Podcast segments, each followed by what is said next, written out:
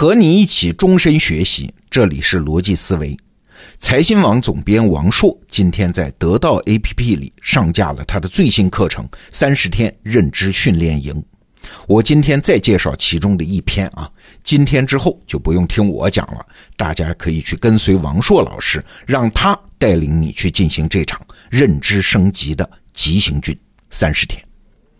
王硕在课程里啊推荐了一本书，叫《历史的教训》。那他在这本书里读出了什么呢？哎，两个东西，读出了关于历史的两个误解。第一个误解啊，就是我们觉得历史嘛是有规律的，那些治乱兴亡的背后都可以总结出原因的啊，然后就可以用来指导我们的行动。要不怎么司马光给那部书起名叫《资治通鉴》呢？过去啊，这么说是有道理的啊，因为古代社会的变化比较缓慢，尤其是咱们中国古代社会的变化不仅缓慢，而且治乱是循环的啊，所以我们当然以为上一代人的经验可以分享给下一代人使用。但是啊，如果从比较大的尺度来看，所谓见往知来，这个历史的用处是不太成立的。比如我们节目里就提到过啊。现在历史学界普遍就认为，明朝灭亡的原因，它不仅是中国古代历史的那个循环，而是和气候变化中的小冰期是有关的，而且还有一个因素啊，是和南美洲银矿枯竭导致的通货紧缩也是有关的。你看，这个一个是很远方的原因啊，一个是当时人类无法认知的原因，它都在强烈影响历史。这种原因，你从《资治通鉴》当中怎么能看得到呢？啊，历史展开的过程往往出其不意啊，所以鸦片战争之后，李鸿章才说了那句著名的话嘛：“哎呦，说现在可是三千年未有之变局啊！”王朔老师啊，曾经问过耶鲁大学的历史学教授斯莱德，说：“你们历史学家如此熟知历史，你们能不能更好的预测未来呢？”斯莱德就说了一番很有意思的话。他说：“我们熟知历史，所以知道一切都有可能发生啊，什么无法直视的黑暗呐，意料之外的光明啊。不过，知道这些只能使我们更好的解释现实，并不能使我们更好的预测未来。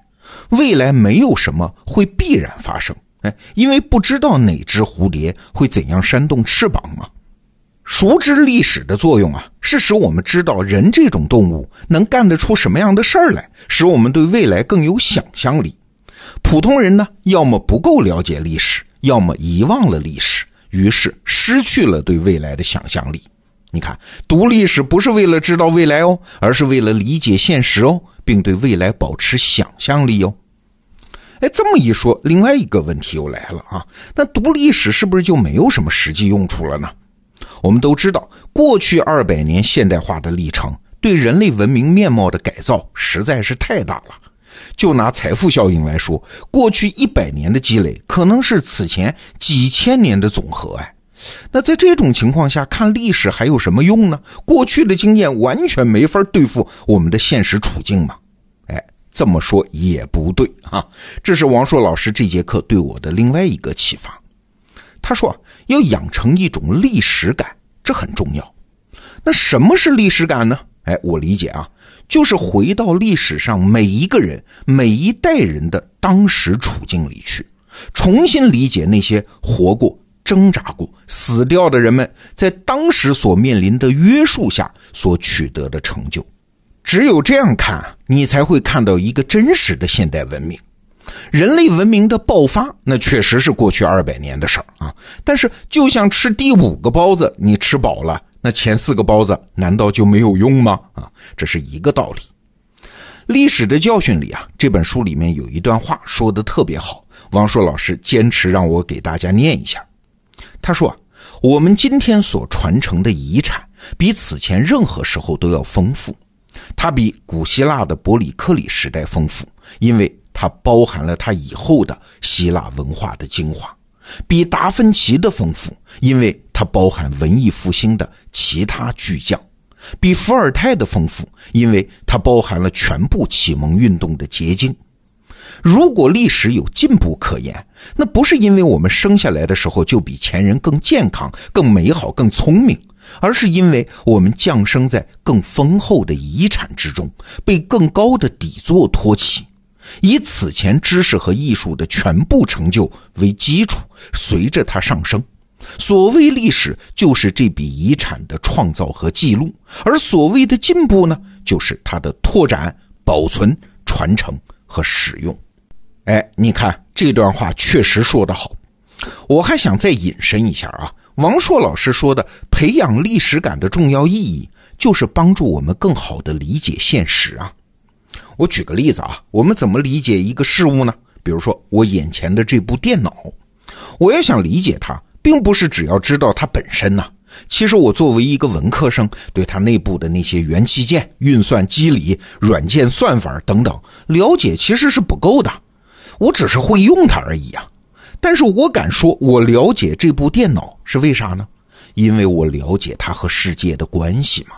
我知道它是苹果公司出品的，我知道它里面存储了什么文件，我在什么情况下会用到这些文件，我带它去过什么地方，我通过这部电脑能干什么等等啊。其实啊，理解任何事物都是这样。光知道它本身的样子是不够的，我们还要了解它和世界的联系啊。但是，只关注它和现实世界的联系也是不够的，我还要知道它和不同时间点上的人物和事件的联系。这就是了解历史吗？就像我为什么要买这台苹果电脑啊？因为我知道苹果公司的历史吗？因为我喜欢乔布斯这个已经故去的人吗？你看。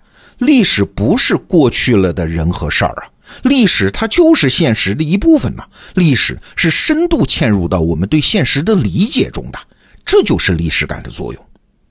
我再举个例子啊，比如说猫和狗，虽然它们都是人类驯化的宠物，但为什么狗和人类的关系就更加亲近呢？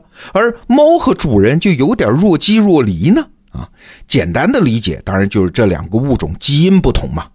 但是，如果你去了解这两个动物被人类驯化的历史的话，你就知道原因不这么简单。狗被人类驯化的时间是特别早，大概距今是几万年前。那是什么时候啊？人类还处于狩猎采集时代，食物资源非常匮乏呀。狗要想成为人类的协作伙伴，它必须提供独特的价值，什么看家护院、帮助打猎啊。此外，就还必须特别忠诚。啊，这个协作关系才能稳定嘛？因为在狗看来，人是提供食物和生存条件的主人。但是猫是什么时候被驯化的？距今大概是一万年，也就是人类社会已经进入农耕社会之后嘞，食物资源没有那么匮乏了。那为什么要驯化猫呢？正是因为粮食多了吗？养猫要来捉老鼠吗？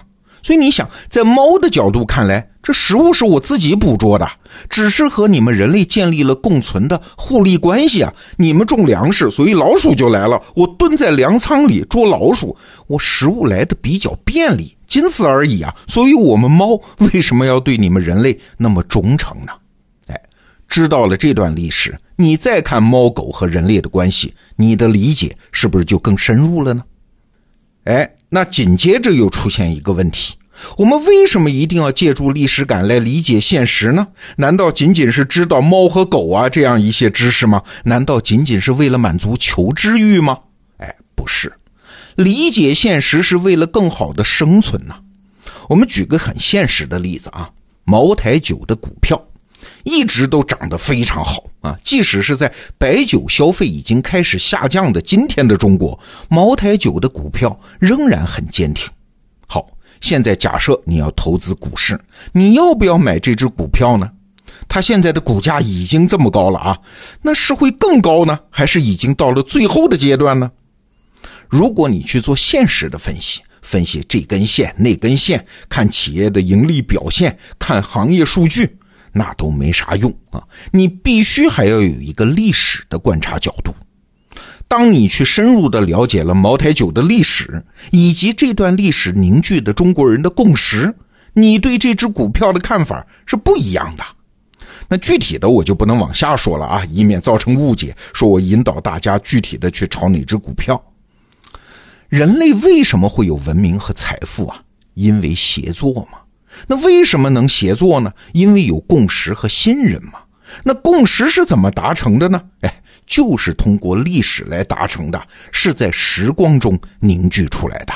哎，这就是王硕老师在三十天认知训练营这门课里倡导我们要养成历史感的原因。好，明天是逻辑思维节目在春节前的最后一期节目，我会聊一聊为什么我们要请王硕老师来做这门课。明天见。